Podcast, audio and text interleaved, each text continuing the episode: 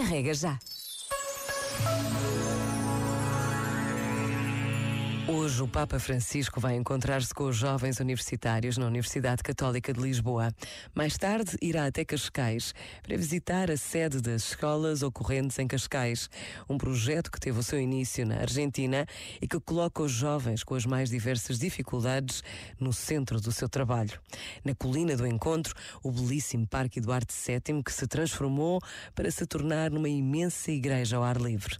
A igreja que vai receber o Papa Francisco, a J JMJ Lisboa 2023 está a acontecer. Graças a Deus. Pensa nisto e boa noite. Este momento está disponível em podcast no site e na.